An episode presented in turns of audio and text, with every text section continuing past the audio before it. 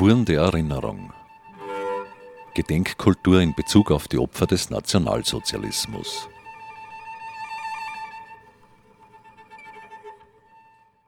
Willkommen in der Sendereihe Spuren der Erinnerung.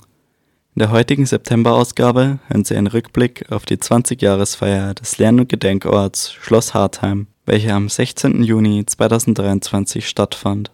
Der Schwerpunkt der Sendung liegt bei einer Gesprächsrunde mit dem Thema 20 Jahre Lern- und Gedenkort Schloss Hartheim. Wie alles, begann, eine Idee wird zum verbindenden Projekt. Sie erhalten einen spannenden Einblick in die Entstehung des Lern- und Gedenkorts aus verschiedenen Perspektiven. Vor der Gesprächsrunde aber, aber einleitende Worte des Landeshauptmanns Magister, Magister Thomas Stelzer. Musik, Musik hören Sie von, von Pichler Musik, welche die Feier musikalisch begleiteten.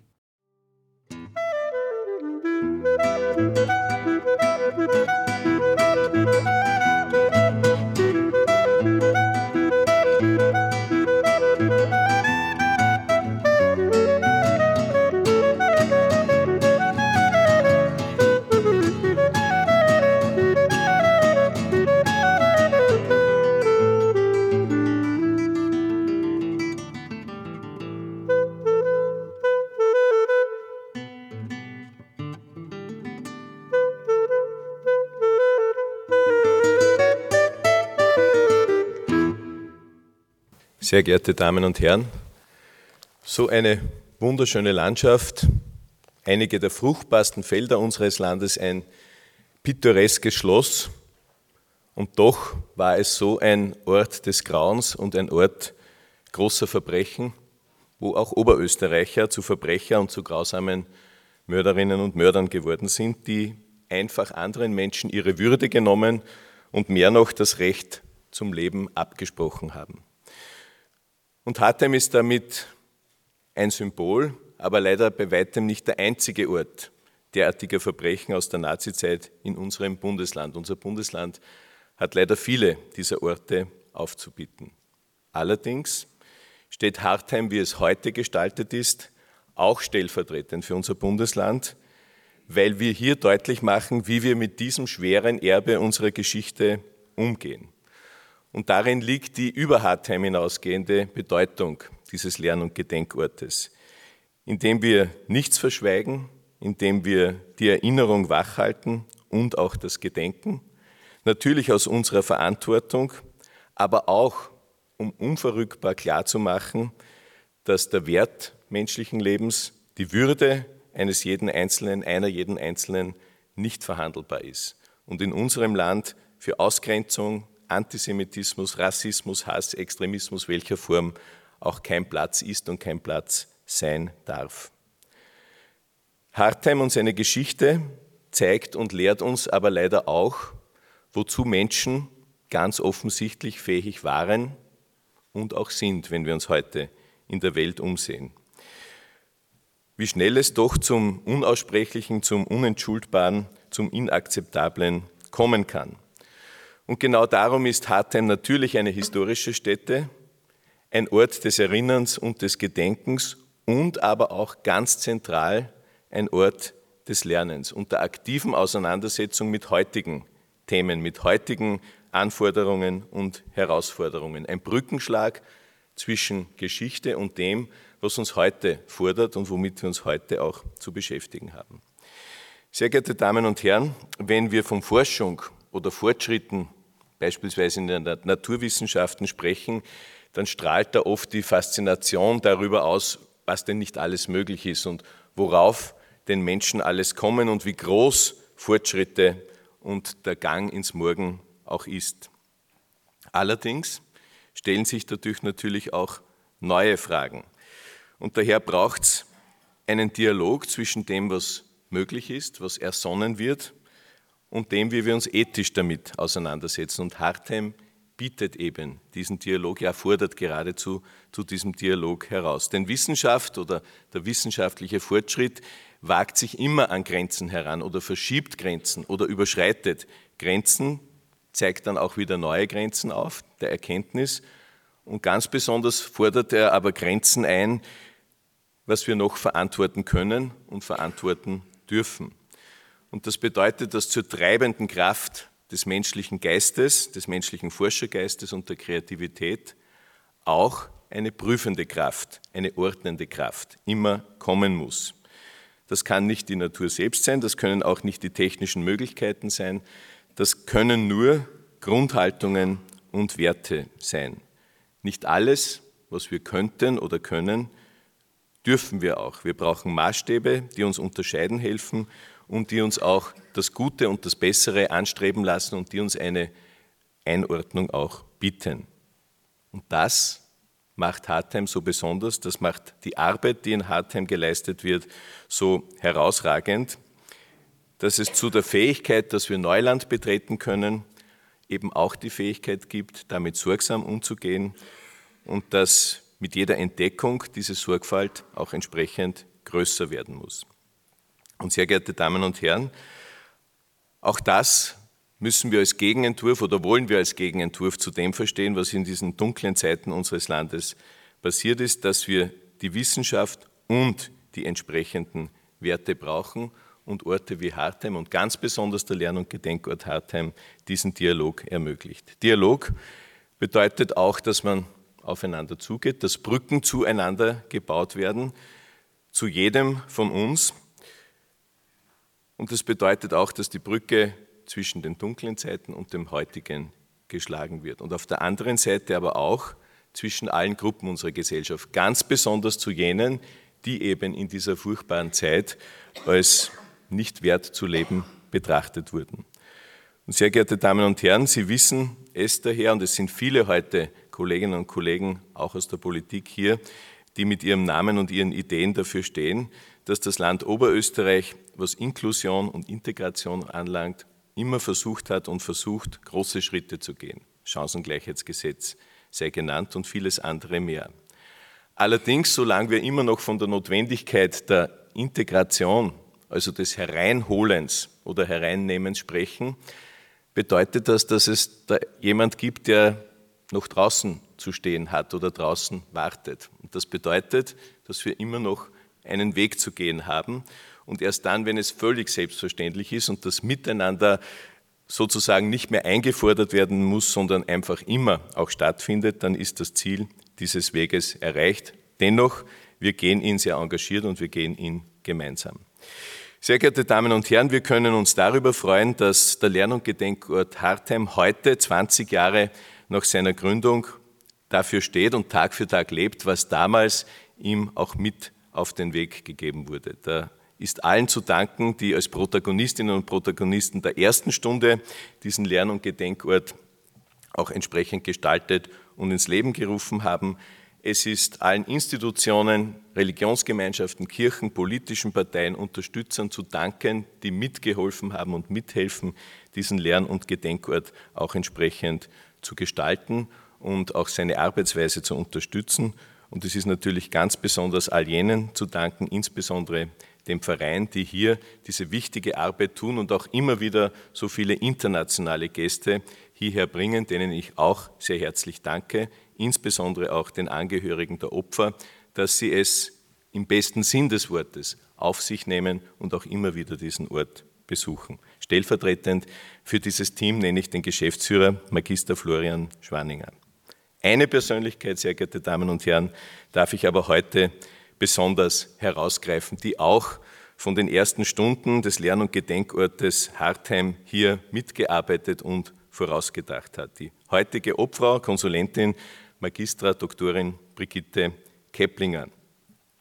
Frau Dr. Keplinger hat an der Johannes Kepler Universität bekanntermaßen Soziologie studiert und das Studium mit dem Doktorat abgeschlossen. Sie war einige Jahre Vertragsassistentin am Institut für Neuere Geschichte und Zeitgeschichte an der Kepler-Uni und dann von 97 bis 17 Assistentin am Institut für Gesellschafts- und Sozialpolitik. Ihre Forschungsschwerpunkte waren die Geschichte sozialer Bewegungen und politischer Systeme, die Entwicklung des Systems sozialer Sicherung sowie die Geschichte des Nationalsozialismus in Österreich, aber besonders auch in Oberösterreich. Zum wichtigsten Schwerpunkt von Frau Doktorin Keplinger wurde aber ab den 90er Jahren Theorie und Politik des Nationalsozialismus und hier wiederum die Analyse nationalsozialistischer Eugenik und Euthanasie. Bereits 1995 ist sie dann zu jener Gruppe von engagierten Persönlichkeiten äh, gestoßen aus dem Umkreis des nach 45 neu errichteten Instituts Harzheim, deren Ziel die Errichtung einer würdigen Gedenkstätte für die Opfer der NS-Euthanasie hier am Ort war.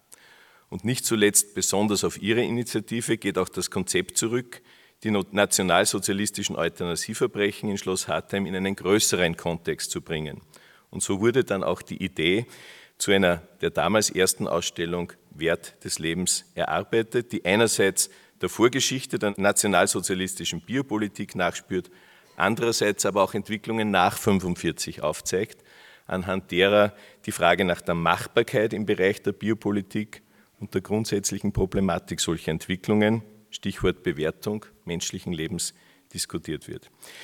Brigitte Keplinger war an der Realisierung der Ausstellung und der Gedenkstätte wesentlich beteiligt. Von Beginn an begleitet sie auch Funktionen im Vorstand des Vereins. 1999 wurde sie Obmann-Stellvertreterin und seit 2015 ist sie dankenswerterweise Opfer. Und auch die von ihr erwähnte neu gestaltete Ausstellung Wert des Lebens, die 21 eröffnet wurde, wurde ganz besonders von ihr gemeinsam mit Florian Schwaninger kuratiert. Auch die inhaltliche Konzeption der Hartheim-Konferenzen, die erstmals 2007 stattgefunden haben, liegt ebenfalls in ihrer Verantwortung. Frau Doktorin Keplinger steht heute dafür, dass sich der Lern- und Gedenkort Schloss Hartheim in diesen 20 Jahren zu einer international beachteten und respektierten Institution entwickelt hat. Und warum ich Ihnen das alles erzähle, obwohl Sie das natürlich wissen, ist, weil mich der Herr Bundespräsident, und das freut und ehrt mich sehr, gebeten hat, in seinem Namen die Auszeichnung, die er Frau Doktorin Keplinger zukommen lässt, heute zu überreichen. Für all diese Leistungen, sehr geehrte Frau Dr. Keplinger, verleiht Ihnen der Herr Bundespräsident Dr. Alexander van der Bellen den Berufstitel Professorin, wozu ich herzlich gratuliere, mit großem Respekt für Ihre Arbeit und mit einem großen Dankeschön.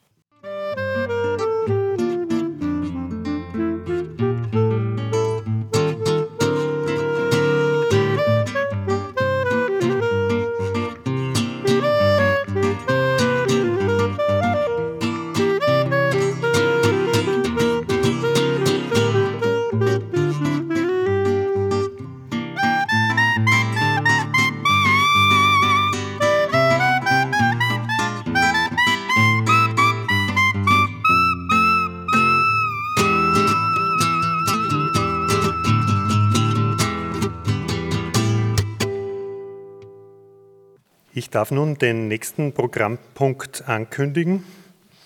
Und zwar kommt nun eine Gesprächsrunde zum Thema 20 Jahre Lern- und Gedenkort Schloss Hartheim. Wie alles begann, eine Idee wird zum verbindenden Projekt.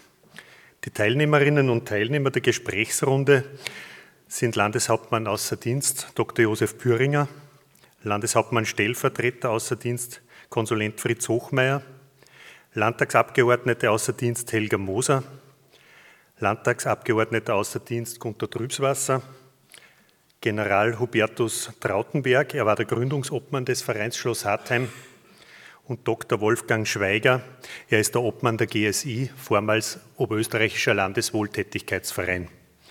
Moderiert wird die Gesprächsrunde von Frau Professor Dr. Brigitte Keplinger. So, sehr geehrte Damen und Herren, ich bin überwältigt. Herr Landeshauptmann, vielen herzlichen Dank für diese Ehrung. Ähm, und ich hoffe, dass ich vor dem Hintergrund meiner Überwältigung diese Moderation jetzt ordentlich, halbwegs ordentlich zustande bringe. Nochmals herzlichen Dank. Die Gesprächsrunde hat Menschen versammelt, die alle in einer Weise einen besonderen Beitrag zum Zustandekommen des Lern- und Gedenkorts Schloss Hartheim geleistet haben. Herr Magister Schwaninger hat sie schon vorgestellt. Und ich möchte mit dem Anfang beginnen, nämlich mit dem Schloss. Das Schloss war, ich kenne es auch schon sehr lange, aber es war wie ein blinder Fleck. So groß es ist, so mächtig es dasteht, aber in der Wahrnehmung, auch wenn man gewusst hat, was hier geschehen ist, war es seltsam verwischt. Und hier hat dann in den 1960er Jahren eine Initiative begonnen des damaligen Landeswohltätigkeitsvereins. Und ich darf dich, Herrn Dr. Schweiger, Wolfgang, bitten, diese Anfänge uns zu beschreiben. Frau Professor, danke. Ja, da muss man sich dran können. Ja, herzlichen Dank. Ich darf beginnen im Jahr 1969. Was war im Jahr 1969? Publikum, sagen Sie es nicht Mondlandung, das stimmt auch, aber es war ein ganz einzigartiges Ereignis, vielleicht sogar zwei. Am 23. Mai exakt wurde Vormittag die erste Gedenkstätte für Euthanasieopfer hier in Hartheim eröffnet. Es gab ja sechs Tötungsanstalten, wie Sie wissen, im damaligen Deutschen Reich. Und am Vormittag hat das Diözesanbischof Zauner, der legendäre Caritas-Direktor Hermann Erber, eröffnet. Und natürlich nicht zufällig, am selben Tag, am 23. Nachmittag, wurde als Söhne sozusagen das Institut Hartheim eröffnet, Beisein vom Landeshauptmann Gleisner. Es war auch da der damalige Leiter der Einrichtung, Vater Direktor hat man ihn genannt, ähm, äh, Erber. Und äh, es war eine sehr schöne Sache, die natürlich nicht zufällig ist. Und äh, es hat dann einige Jahre gedauert. Das Institut Hartheim hat sich äh, entwickelt bis 1995, das wurde schon kurz erwähnt. Ich darf sagen, auch aus dem damaligen Landeswohltätigkeitsverein, der Name ist noch nicht gefallen, der Herr Dr. Günther Weichselbaumer, der leider heute nicht hier sein kann, eine wirkliche visionäre äh, Sache neben vielen anderen angeregt hat, hier einen Lern- und Gedenkort ganz aktiv zu gestalten. Und das hat sich dann, meine ich, sehr, sehr schön und sehr gut entwickelt. Ich möchte noch sagen, ähm, ich glaube, es gibt keinen Ort Öst, in Österreich mit Sicherheit nicht, ich glaube auch darüber hinaus, wo man so gut und so eindringlich sieht, äh, wie man mit Menschen mit Beeinträchtigung umgegangen ist. 1898 äh, äh, waren hier die ersten geistlichen Schwestern tätig im Schloss und haben an damaliger State of the Art mit Menschen mit Beeinträchtigung gearbeitet. Es gab dann diese furchtbare Zeit, wie wir wissen, in den 40er Jahren. Und ich darf sagen, heute ist das Institut Hartem, das als Söhne entstanden ist, ein äh, Vorzeigeprojekt mit insgesamt 25 Standorten äh, der fähigkeitsorientierten Aktivität und des Wohnens. Wir haben in etwa 700 Mitarbeiter, betreuen ähm, über 800 Menschen mit Beeinträchtigungen, die Mitarbeiterinnen natürlich Teilzeit. Und äh, ich glaube, es ist auch optisch und vom ganzen Eindruck eine sehr, sehr schöne Sache hier Sie haben sich sicher das Schloss angeschaut. Gehen Sie auch, wenn Sie Zeit haben, in den Wirtschaftstrakt. Es gibt eine sehr schöne Ausstellung über die Abrüt, auch eine Decken- und Wandmalerei von Menschen mit Beeinträchtigungen gestaltet. Ich sage immer die Hartheimer Sixtina. Nicht zuletzt dürfen wir hier auf Initiative des Herrn Landeshauptmanns äh, daneben eine Musikschule begrüßen und hier im Kulturtreff Alkoven immer wieder Veranstaltungen. Also ich glaube, eine sehr gelungene Sache und damit gebe ich wieder zurück. Dankeschön. Äh, die, das war der Beginn. Der Beginn war der Verein, der schon erwähnt wurde äh, von Direktor Weichselbaumer und äh, Frau Magister Fosen-Lichtinger. Die haben organisatorisch gesucht, welche Menschen könnte man dafür gewinnen. Und der erste, unser erster Obmann dieses Vereins war General Hubertus Trautenberg. Ähm, wie sind Sie eigentlich dazu gekommen? Mein erster Kontakt zu Hartheim geht in das Jahr 1963 zurück, als ich als Militärakademiker mit dem Bus an dem Schloss vorbeigefahren bin und einer meiner Lehroffiziere gesagt hat, Burschen, schaut hinaus, in dem Schloss haben die Nazis behinderte Menschen umgebracht. Das war etwas, was damals landläufig gar nicht bekannt war. Der nächste Kontakt war, dass ich gebeten wurde, mit dem Pionier meiner Brigade, dem Institut Hartheim, behilflich zu sein, einen behindertengerechten Garten zu bauen. Und bei der Gelegenheit habe ich den schon zitierten Dr. Weichselbaumer kennengelernt, wobei es mir besonders leid tut, dass er aus gesundheitlichen Gründen heute nicht teilnehmen kann. Und er hat mich also überredet, in das Gründungskomitee des Vereins Schloss Hartheim einzutreten – und als die Gründungsversammlung sein sollte, ist auf mich zugegangen und gesagt, ich bitte Sie, machen Sie mir den Obmann. als nicht geborener Geschaftelhuber habe ich überall geschaut, aber es war keine Alternative da und er hat mich so intensiv gebeten, dass ich dann zugesagt habe. Und damit war ich Obmann mit der schon zitierten Stellvertreterin Magister Vosen. Äh, es ging jetzt darum, aus dem Schloss, das zu der Zeit ja noch ein Sozialunterkunftsobjekt der hiesigen Gemeinde war und voll belegt gewesen ist. Ich habe kurioserweise in Salzburg in meinem Stab einen Offizier gehabt, der hier bei seinen Großeltern gewohnt hat. Die haben im, im Gasraum gespielt, ohne das zu wissen. Jedenfalls der Verein, der an sich eine kleine Gruppe war, hat zunächst einmal ein kleines Büro im Schloss eröffnet und ich bin dann mit meiner Stellvertreterin das erste Mal zum ehemaligen Landeshauptmann Büringer gegangen, um uns vorzustellen und zu sagen, was unsere Vorstellungen sind. Sein spontaner Ausspruch war, bitte euch, macht's mal aus Oberösterreich KZ-Landschaft. Äh, das war aber wirklich das Einzige, das ein gewisses Verhalten oder ein Zögern hätte erkennen lassen. Im Gegenteil, der Dr. Büringer war zusammen mit seinem Stellvertreter Fritz Hochmeier, nachdem die Landesregierung einen einstimmigen Beschluss befasst hat, das Projekt Hartheim zu unterstützen, die wesentlichen Initiatoren und Unterstützer der Entwicklung hier im Schloss. Eine zweite Begegnung, die für mich äh, eher enttäuschend war, ich bin mit besagter Magister Pfosen nach Wien gefahren und haben äh, Simon Wiesenthal besucht, weil wir einmal wissen sollten, wie geht man so ein Thema überhaupt an. Und es war für mich eigentlich enttäuschend, die Aussage Wiesenthals, dass er gesagt hat, Hartheim ist zwar eine Mörderschule für die Vernichtungslager, aber aus äh, jüdischen Opfern gibt es nur ungefähr 200 Wiener und das ist eigentlich etwas, was mich nicht interessiert oder wo ich nicht mitwirken wollte. Die Landesregierung hat in der Zwischenzeit begonnen, zunächst einmal geplant und dann auch durchgeführt, ein Ersatzobjekt für die Parteien des Schlosses zu bauen. Damit wurde sukzessive das Schloss leer. Äh, es gibt dann einen nächsten Berührungspunkt, der sehr bedeutungsvoll war.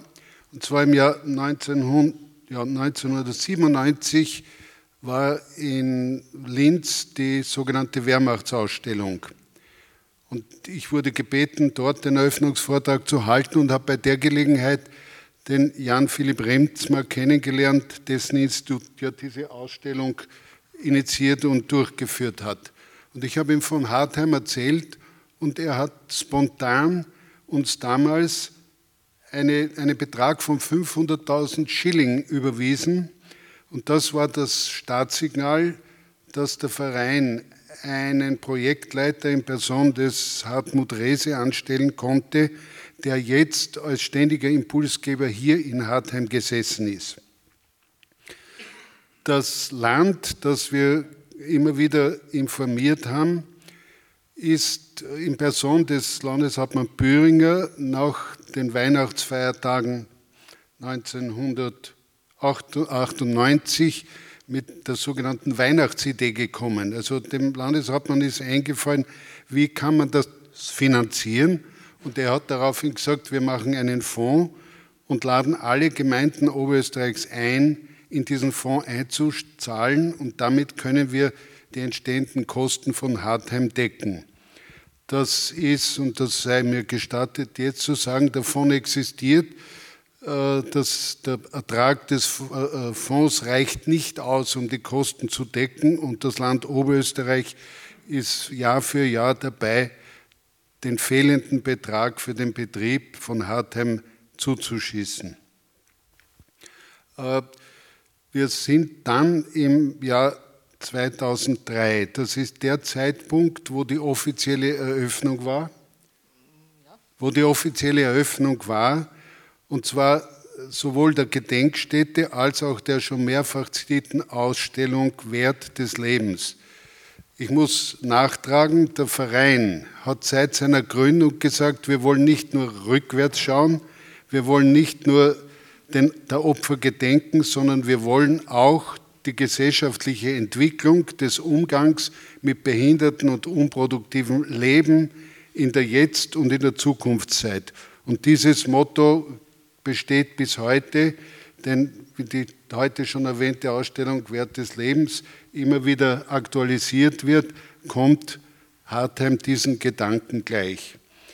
Äh, nach der Eröffnung kommt dann der Zeitpunkt, wo mein Elan nachgelassen hat und die Suche nach einem Nachfolger stattgefunden hat, die ganz kurz gedauert hat und ich konnte, wir konnten uns den genauen Termin gar nicht eruieren, äh, habe ich die Obmannschaft an Georg Starnberg, der hier auch anwesend übergeben, der das Hartheim Lern- und Gedenkort maßgeblich weitergestaltet hat.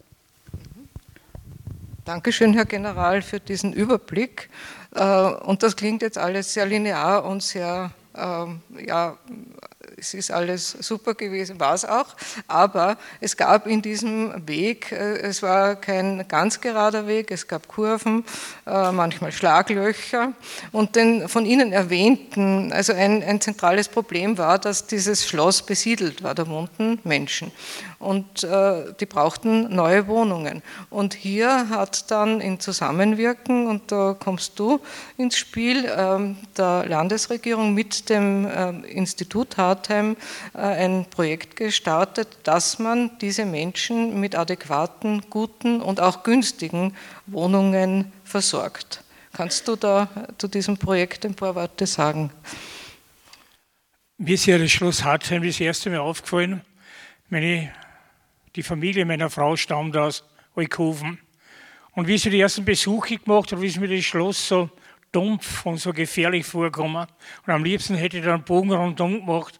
Ich habe nicht begreifen können, warum das nicht restauriert ist in Oberösterreich, sondern die Schlösser hierher gekriegt. Und habe dann erfahren, was in dem Schloss passiert ist. Ich bin dann einige Male hingefahren und da habe ich das wahnsinnig berührt. Dann haben die Frau in die Wäsche aufgehängt, haben Koks geschaufelt, die Kinder haben gespielt.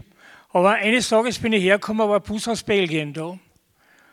Und das war für mich der Ausschlag, da etwas zu machen, wie die Angehörigen das nicht verstanden haben, dass auf diesem Platz, wo Menschen ihr Leben verloren haben, auf traurigste Art und Weise, bestialisch, dass da Leute wohnen, dass da Frauen Wäsche aufhängen, dass die Koks schaufeln und und und. Und mein Schwager war damals Bürgermeister und ich habe gesagt, du, ich werde das angehen. Und habe das in meiner Fraktion berichtet und gesagt, da müssen wir was machen. Und das waren so die ersten Aktivitäten. Ich habe den Landeshauptmann Dr. Ratzenböcker in der Früh, wir haben in der Früh auf Gespräche gehabt. Er war Frühaufsteher, ich ein Frühaufsteher. Und haben ihm das geschüttet, hat er gesagt, ja, gesagt, da werden wir was machen. Und da hat er gesagt, Herr Kollege, Sie haben aber die Aufgabe, schauen, dass da Wohnungen herkommen.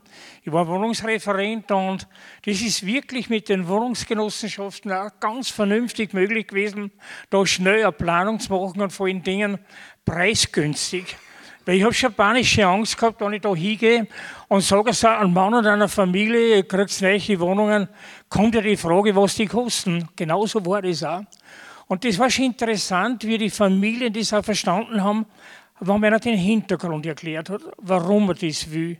Nicht, dass man es draus haben will, sondern Gedenkort und ein würdiges Gedenken für die Opfer und so haben wir das in Angriff genommen mit Wohnbaugenossenschaften und es ist wirklich sehr gut über die Bühne gegangen. Und ich bin wirklich stolz heute, wie ich jetzt rübergefahren bin. Das war etwa 15 Uhr. Das einzig Bedrohliche waren die Gewitterwolken.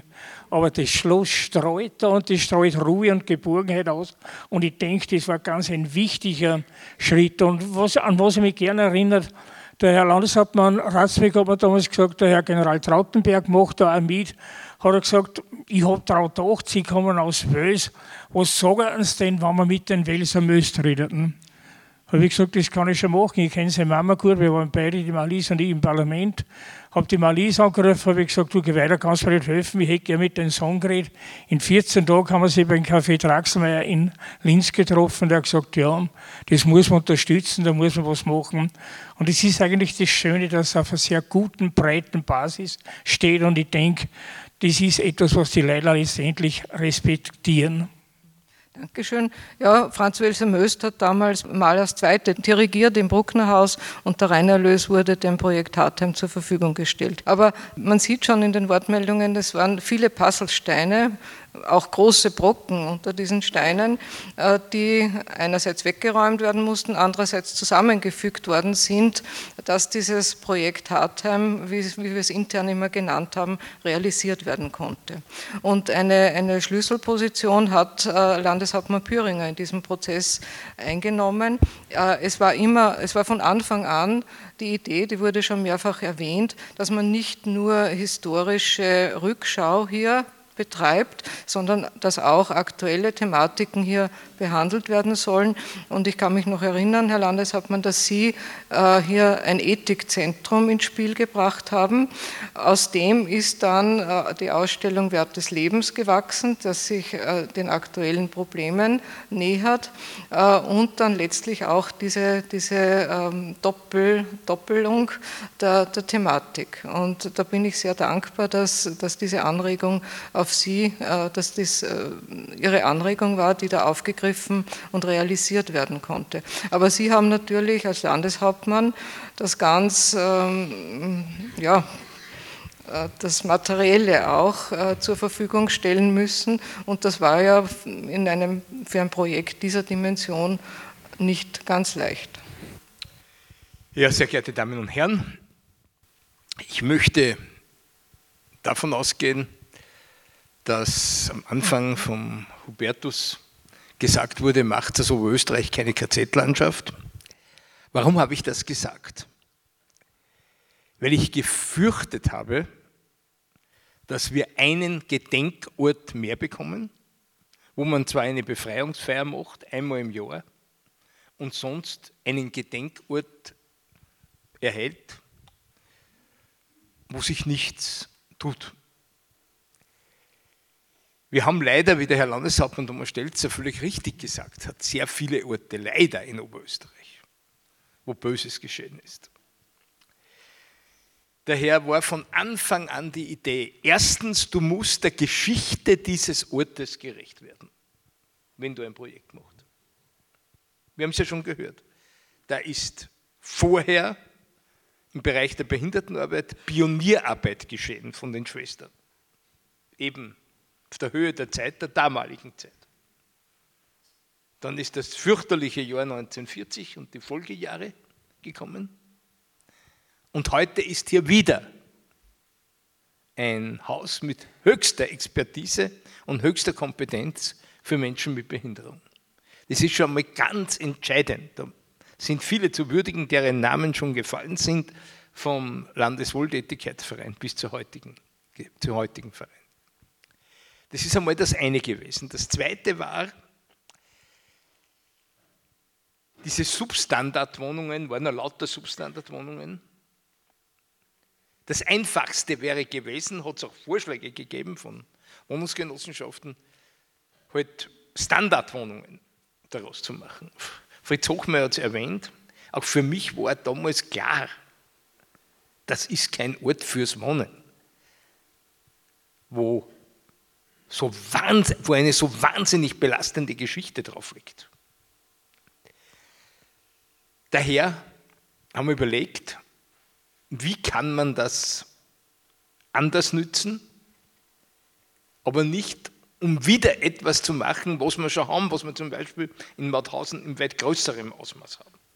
Und da ist die Ethik ins Spiel gekommen und da ist die Überlegung gekommen, ein Dialog, ein Ethikzentrum, ein Dialogzentrum, ein Begegnungszentrum zu machen, aus einem Gedenkort auch einen Bedenkort zu machen, wo aus der Geschichte gelernt wird und wo wir vor allem nicht nur einmal im Jahr die Angehörigen herbringen, was sehr wichtig ist und die meine höchste Wertschätzung haben, sondern wo wir auch die Jugend herbringen können.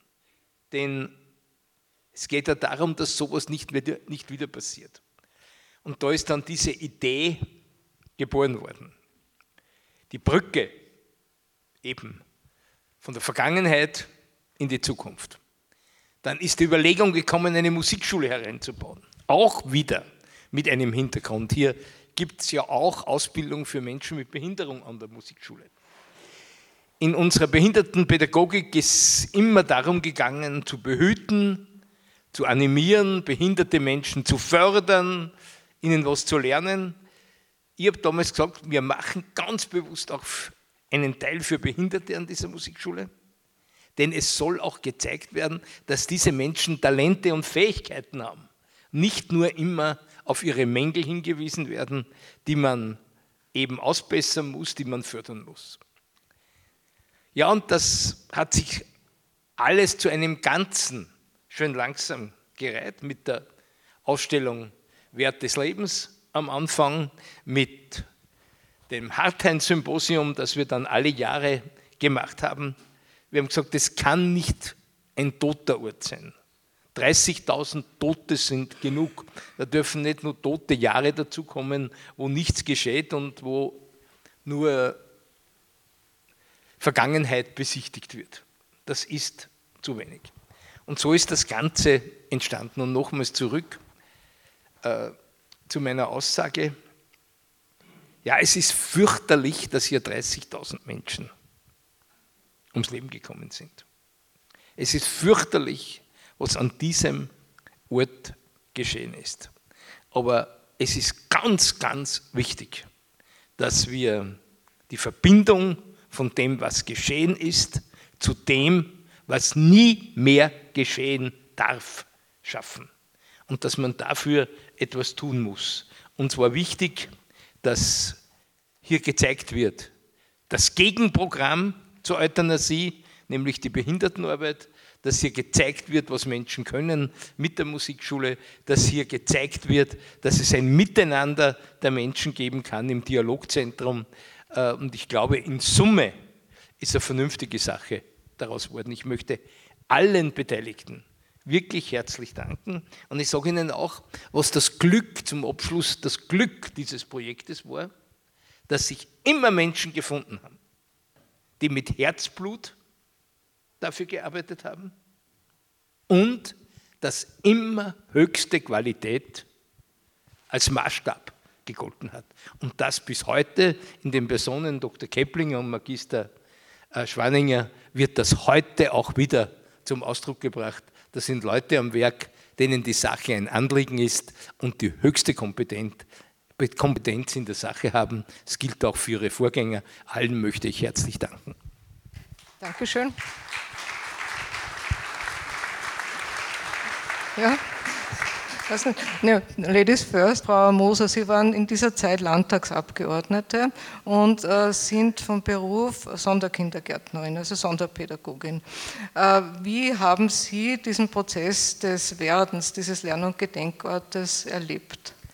Äh, ich habe bedingt durch meine Berufstätigkeit, Ausbildung an der Bildungsanstalt für Kindergartenpädagogik, mit meinem Hintergrund auch als Sonderkindergärtnerin immer eine große Affinität zu dem Bereich der Behinderung, der Betreuung, der Förderung, aber auch der Forderung gehabt. Ich bin 97 in den Landtag gekommen, da ist das Projekt schon gestanden. Und äh, was für mich eigentlich ganz wesentlich äh, ist bei dem Projekt, sind zwei Dinge. Erstens einmal, dass es ein Gedenkort ist für Angehörige, für Menschen, die herkommen, sich erinnern wollen. Ich habe mir es auch heute gedacht, Fritz, so wie du gesagt hast, es strahlt Friede aus, es ist schön, es ist grün, man fühlt sich wohl hier, ohne die Geschichte zu vergessen. Ich glaube, das ist ganz wichtig, immer auch wieder einen neuen Zugang zu haben. Das ist das eine. Und das zweite, was äh, mir auch ganz wesentlich ist, äh, neben den, den äh, Angehörigen werden immer weniger, aber trotzdem, es ist so wichtig, einen Ort zu haben, wo man Abschied nehmen kann oder auch wenn man kein Grab hat, zu sagen, hier hat der Mensch sein Leben beendet. Äh, und ich sage das sehr persönlich aus meinem eigenen Erleben. Mein Vater ist im Polenfeldzug gestorben und mir geht eigentlich mit zunehmendem Alter, muss ich, sage ich auch ganz offen und ehrlich, ab, dass ich eigentlich keine Stelle habe, keine Stätte, wo ich einmal hingehe und sage, hier ist das Leben zu Ende gegangen. Äh, man soll aus der Geschichte lernen, Und das Lernen ist das Wesentliche. Und ich glaube, hier in Hartheim kann man lernen. Und ich habe mit der Frau Professorin äh, Keplinger ein Gespräch geführt und habe gesagt, mein persönlicher Zugang war immer einer, man soll nichts beschönigen, man muss kritisch sein, man muss verurteilen, aber man muss auch neue Aspekte sehen. Man muss in die Zukunft blicken. Und das Lernen ist mir ein ganz ein wesentlicher, wesentlicher Beitrag. Und weil du das angesprochen hast, Herr Landeshauptmann, die KZ, äh, ich war mit einer Delegation in Auschwitz.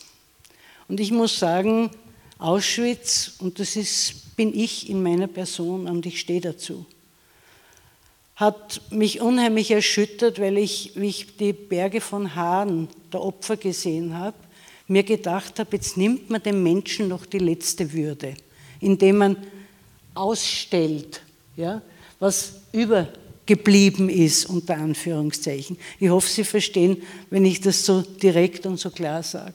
Und hier in Hartheim gehen wir neue Wege. Und es ist einfach das kompetente Team, das sagt, wir leben in der Gegenwart und die Verbindung, was war und wo soll es hingehen oder wo darf es nie wieder hingehen, das ist mir ein ganz ein wesentlicher Aspekt und darum habe ich mich auch hier eingebracht.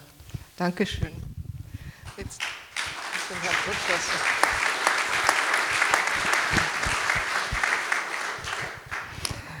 Herr Trübswasser, Sie sind einer der Proponenten, Förderer, Forderer, der dem Projekt Hartheim immer positiv gegenübergestanden ist und auch beim, beim Land Oberösterreich, soweit ich weiß, immer eingefordert hat, dass hier ein, ein würdiger Ort des Gedenkens und auch des Lernens entsteht. Vielleicht können Sie Ihre, Ihre Reise nach Hartheim auch kurz schildern. Ja, ich glaube, das, was in diesen Jahren nach dem Zweiten Weltkrieg passiert ist, das hat, äh, ich bin Jahrgang 1944, einen Tag vor dem 20. Juli 1944 auf die Welt gekommen. Das heißt, zu einer Zeit, wo der Wahnsinn des Nationalsozialismus äh, ja, einen seiner Tiefpunkte gehabt hat oder Höhepunkte. Es war äh, Geschichte immer ein Teil auch meines Lebens, nicht nur meine Behinderung, sondern auch die Geschichte, die Zeitgeschichte. Und ein ganz wesentlicher Punkt war für mich in den ersten 80er Jahren des vorigen Jahrhunderts, als die Selbstbestimmt Leben Bewegung nach Österreich gekommen ist.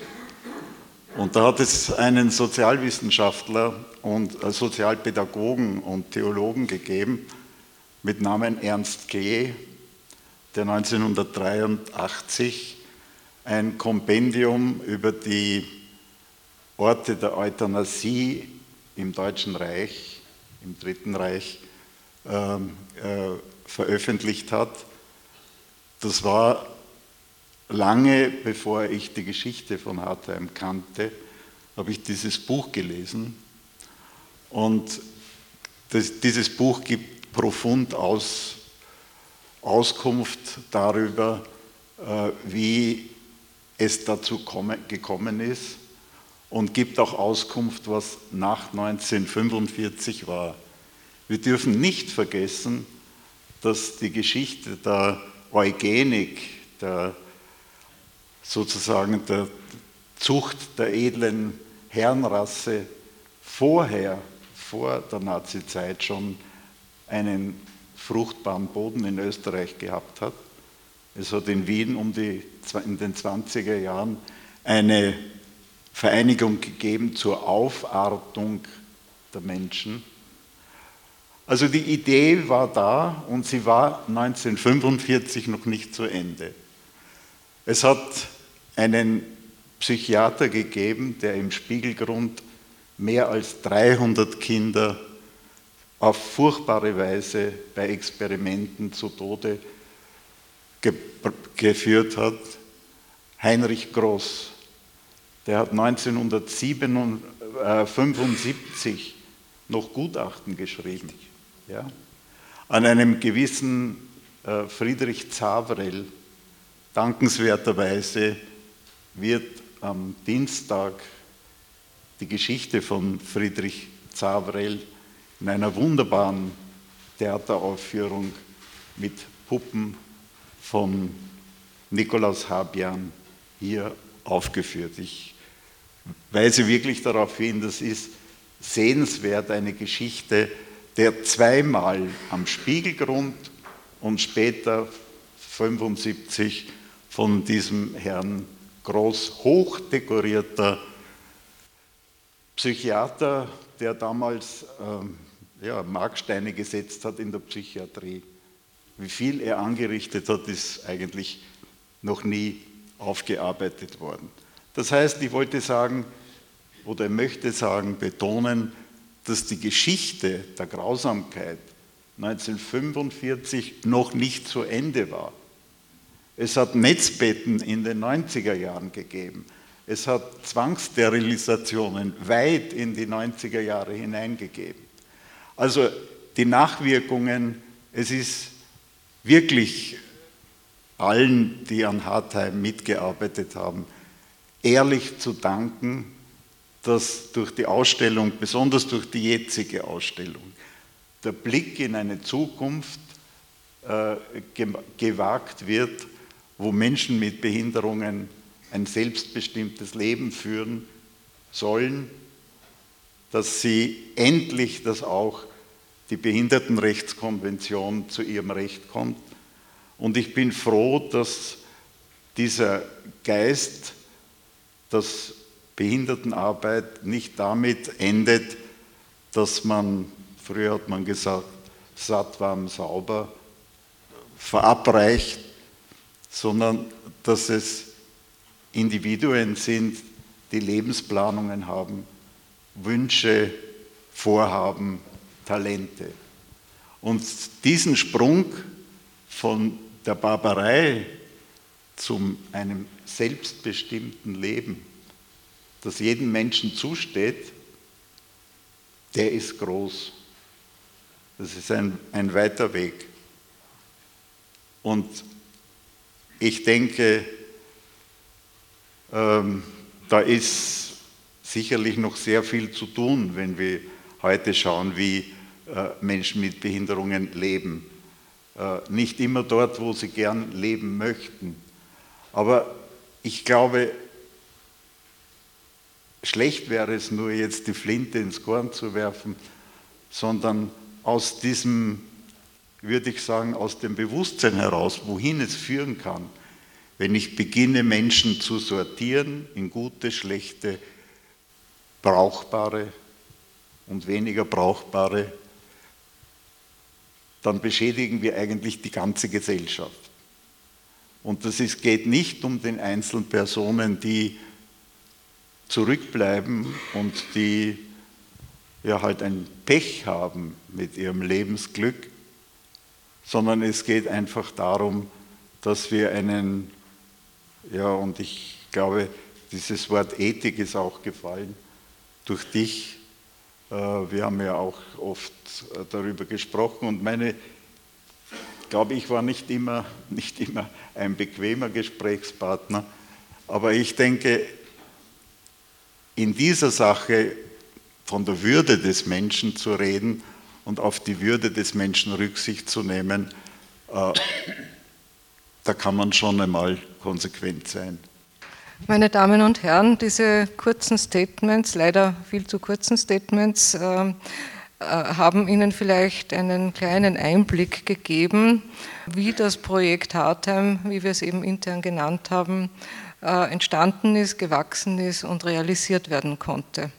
Und äh, weil wir jetzt alle so harmonisch hier oben sitzen, sei, sei das auch noch angemerkt. Es hat äh, manches Mal ganz ordentlich gefunkt zwischen den verschiedenen Teilnehmern, verschiedene Interessen, verschiedene Vorstellungen über Strategien, verschiedene Vorstellungen über die Finanzierung.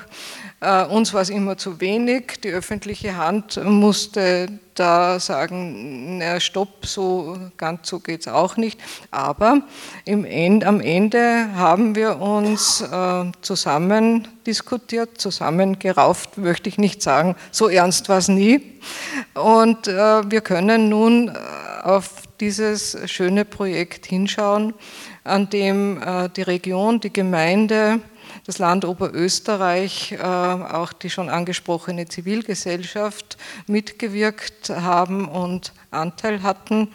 Und ich äh, denke, das ist ein, ein sehr positives Beispiel. Äh, ja, und ich glaube, darüber können wir uns alle, die wir hier versammelt sind, freuen. Dankeschön.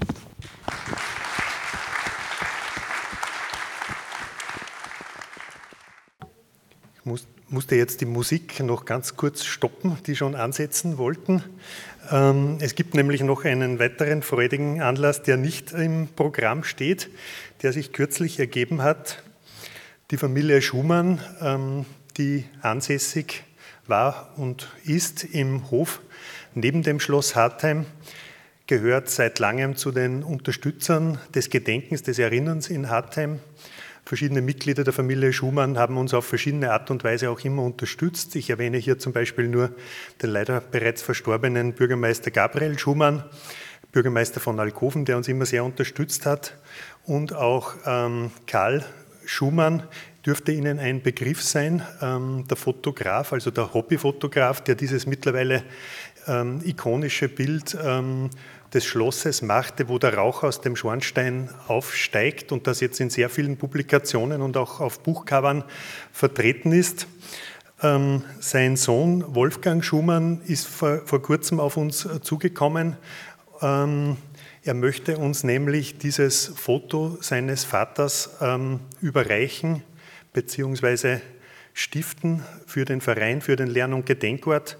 Und er ist äh, heute hier und ich bitte ihn kurz auf die Bühne. Er wird auch noch ein paar Worte zu uns sprechen. Ich darf Ihnen dieses Foto, das ist das letzte Original, das mein Vater besessen hat, vom äh, Negativ, das leider verloren gegangen ist. Äh, ziemlich knapp nach dem Krieg dürfte es äh, irgendwelchen französischen Angehörigen übergeben worden sein. Und dieses Original möchte ich gerne dem Lern- und Gedenkort Schloss Hartheim überreichen. Vielen herzlichen Dank. Sie wissen natürlich, was dieses Foto bedeutet. Es ist ein ikonisches Bild. Es ist äh, bekannt oder es ist, wurde zum Symbol für die NS-Euthanasie in den Vernichtungsstätten äh, und es ist auf der ganzen Welt verbreitet. Also jeder, der sich mit dieser Thematik auseinandersetzt, egal wo er sich auf dieser Welt befindet, kennt dieses Foto. Und es ist in seiner Bedeutung eben kaum zu überschätzen. Und ich freue mich sehr, dass wir hier sozusagen das Original, dass ich das in Händen halten darf und dass der Lern- und Gedenkort äh, das jetzt besitzt. Vielen herzlichen Dank. Wir werden es mit gebührender Vorsicht behandeln und in Ehren halten. Dankeschön. Danke.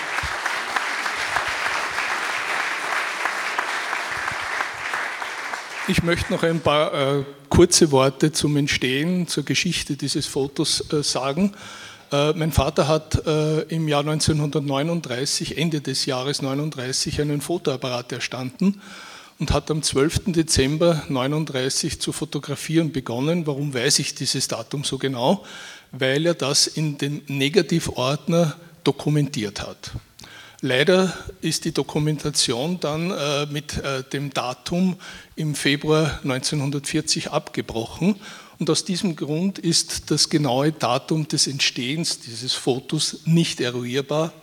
Ich glaube aber aufgrund der Situation hier in Hartheim, dass das Foto und auch äh, von dem, äh, was man am Foto sieht, dass die Bäume keine Blätter mehr haben, dass das wahrscheinlich im Herbst, gegen Herbst, Winter 1940 entstanden sein muss, weil im Jänner 1941 wurde mein Vater zur Wehrmacht, zur deutschen Wehrmacht einberufen und hat den Russlandfeldzug mitgemacht. Wie Sie alle wissen, äh, hat es hier in äh, Hartheim ja eine kleine Widerstandsgruppe um meinen Onkel, dem ältesten Bruder meines Vaters, dem Herrn Ignaz Schumann und dem Herrn Leopold Hilgard gegeben. Äh, diese beiden wurden leider durch ein Spitzel verraten und dann im Jahr 1945 in Wien durch das Fallbeil hingerichtet. Mein Vater wurde zu zehn Jahren Zuchthaus mit Ehrverlust und so weiter verurteilt, kam allerdings am 6. April 1945 in Wien frei. Und er hat sich zeitlebens die Mühe gemacht, um Anerkennung für diese kleine Gruppe zu äh, kriegen, hat sie leider nicht äh, bekommen. Er hat vieles nicht mehr miterlebt, gerade noch die Beginn äh, der Gründung dieses Lern- und Gedenkortes. Mein Vater ist im Jahr 2000 verstorben. Und er hat leider nicht mehr mitgekriegt, dass sein Urteil aufgehoben wurde.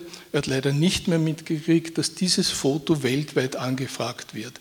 Und darum war es mir ganz einfach sehr, sehr wichtig oder ist es mir sehr wichtig, dass dieses Foto äh, dem Lern- und Gedenkort äh, Schloss Hartheim zur Verfügung steht, damit äh, die Erinnerung und damit äh, die ganze äh, Sache eben einen Fortbestand hat und ich glaube, der Lern- und Gedenkort Hartheim ist genau der richtige Ort dafür. Dankeschön. Vielen herzlichen Dank.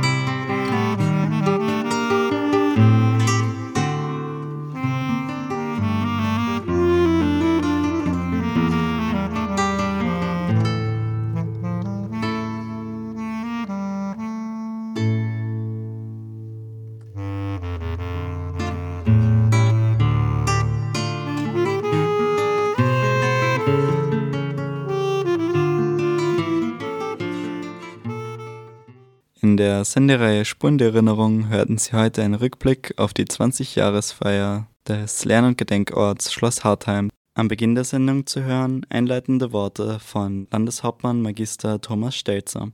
Danach eine Gesprächsrunde 20 Jahre Lern- und Gedenkort Schloss Hartheim. Wie alles begann, eine Idee wird zum verbindenden Projekt. Hierbei gesprochen haben Landeshauptmann außer Dienst Dr. Josef Püringer, Landeshauptmann Stellvertreter außer Dienst Konsulent Fritz Hochmeier, Landtagsabgeordnete außer Dienst Helge Moser, Landtagsabgeordneter außer Dienst Gunther Trübwasser, General Hubertus Trautenberg, der Gründungsobmann des Vereins Schloss Hartheim und Dr. Wolfgang Schweiger, Obmann des GSI, vormals Oberösterreichischer Wohltätigkeitsverein.